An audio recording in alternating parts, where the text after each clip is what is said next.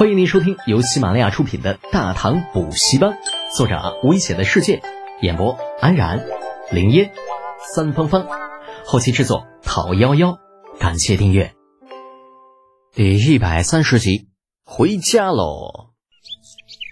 从大山里出来的时候，已经临近除夕，经历了十余日的追杀，李浩不管是精神还是身体，都已经到了极限。没办法，谁让他底子薄，没发育好呢？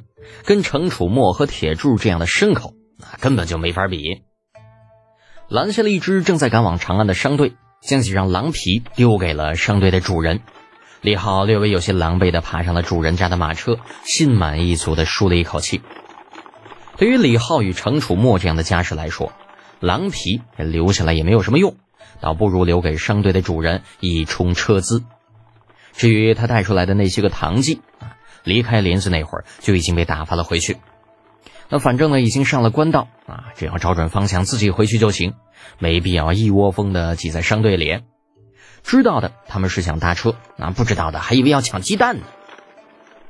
商队这老板姓林，很健谈，本着拿人手短、吃人嘴软的态度，带李浩上了马车，主动开口问道：“那小郎君在山里吃了不少的苦吧？”李浩一撩眼皮儿，呃，老先生怎么看出来的？林老板抚摸着还带有血腥气的皮子，啧舌道：“这大冬天的呀，狼都是成群出没，能够打下这么多的狼皮，显然是受到了围攻。再看你这衣衫褴褛的样子，就不难猜喽。老先生好眼力。李浩对着林老板竖起拇指比了比，并没有就自己进山的目的多谈。而是岔开话题问道：“老先生家在长安？”林老板摇了摇头，语带询问道：“啊，老朽家住洛阳，来长安了，是为了一场机会。小郎君是长安人士？”李浩点头承认，随口继续问道：“不知老先生要赶的是什么样的机会啊？方便的话，能否说来听听？”啊，没啥不方便的，就是过几天吧。会由太子亲自主持一场这个商品展销会，展销会。李浩眨眨眼睛，一拍额头：“哎呦我操，怎么把这事给忘了？”说着，掀开车窗子上的帘子，把头伸出去，对后面喊道：“楚墨，楚墨，嗯，咋了？”郑楚墨老大不情愿的声音传来。李浩坐那马车是装人的，而他坐的则是拉货的。这家伙大冷天的，嗖嗖的寒风冷冽，冻得直打哆嗦，语气自然不会太好。李浩喊道：“我前段时间跟你说，让你通知你妹妹展销会的事儿，你通知了没有啊？”“嗯，早就告诉他了。”程书墨喊了一嗓子之后 没声了，估计是不想搭理李浩这个没良心的。被李浩反应吓了一跳的林老板，直到此时也才反应过来，当他收回身子，关切的问道。呃，小郎君的家里也有生意呀，小本生意不值一提，跟老先生的生意啊没有冲突。李浩摆了摆手，示意林老板放心。啊，本来嘛，不管是自行车还是针管皂，都是李浩的独家生意，跟任何人都不会起冲突的。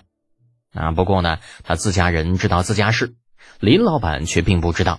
啊，犹豫片刻，张了张嘴，似乎还想问。李浩隐约间猜到了他心中的想法，不等林老板开口，便笑着问道：“不知老先生做的是什么生意啊？能否透露一下？”“啊，呃，老朽做的是绸缎生意，丝、麻、布匹也有涉猎。”“好。”李浩一下来了兴致，坐直了身体。虽然老先生是做布匹生意的，不知可有耐磨性特别好的布料啊？早在接手灵府的那一天起，李浩就一直有弄几套作训服的打算。这次经历过密林追杀之后，这样的想法便更加强烈了。这大唐的衣服那都是宽袍大袖的，就算军服也是一样。虽然说遇到大战的时候，这样的穿着对战局并无什么特别的影响，可是小规模战斗这影响却是太大了。林老板狐疑的看着李浩，有些搞不懂他的意思，隔了好一会儿才答道。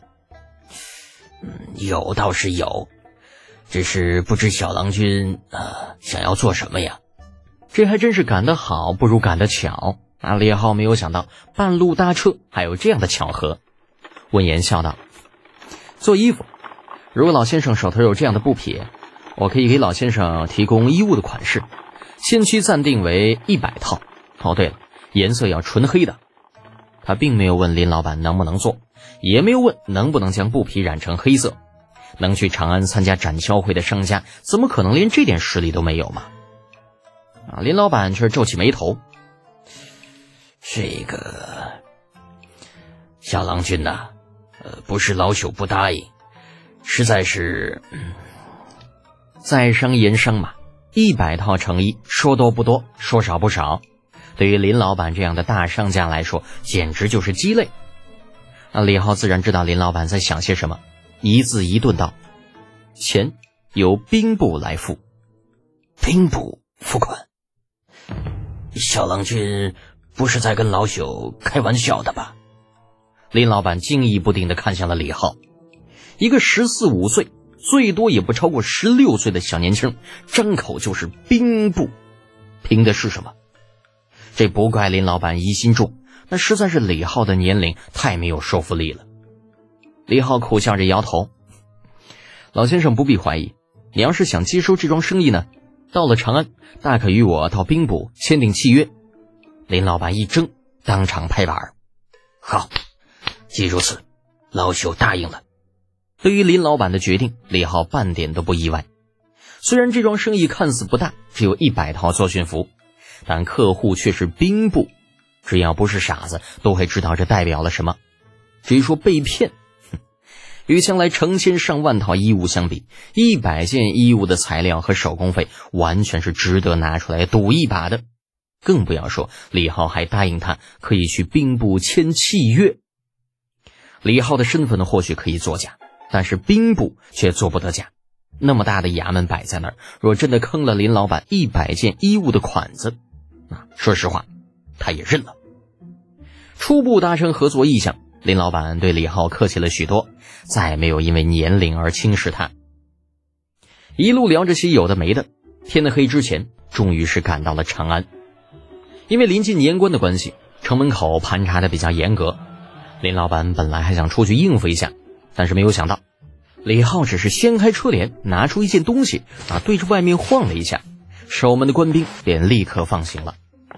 林老板见状更惊。尽管他在路上已经很高的估计了李浩的身份，但是现在看来似乎还是有些低了。本集播讲完毕，安然感谢您的支持。